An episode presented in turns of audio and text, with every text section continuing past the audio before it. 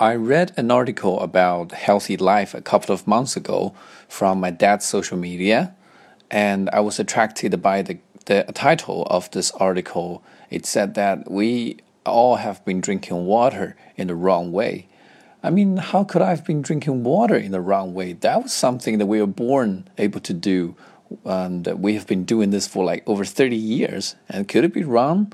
So, out of curiosity, I clicked on the link and had a look at this article. And then it turned out to be a rather enlightening and educational article. It has three chapters.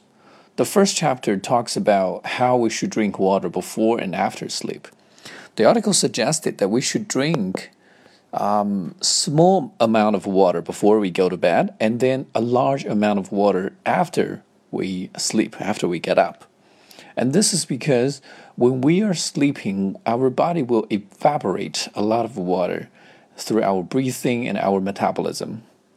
And if we don't supply our body with sufficient water um, uh, the process of the metabolism could be slowed down. That that's going to be very harmful for our body the second thing that this article talks about is how to drink water before and after exercise.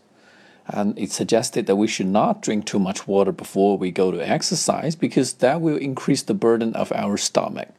And then after the exercise, we should drink some water, but meanwhile, we have to add a little salt into the water that we drink. Um, because during the exercise, when we sweated, a lot of the salt was carried away by the sweat. And the third thing is that uh, we should not drink too much water before we eat a meal because that will also increase the burden of the stomach and spoil our appetite.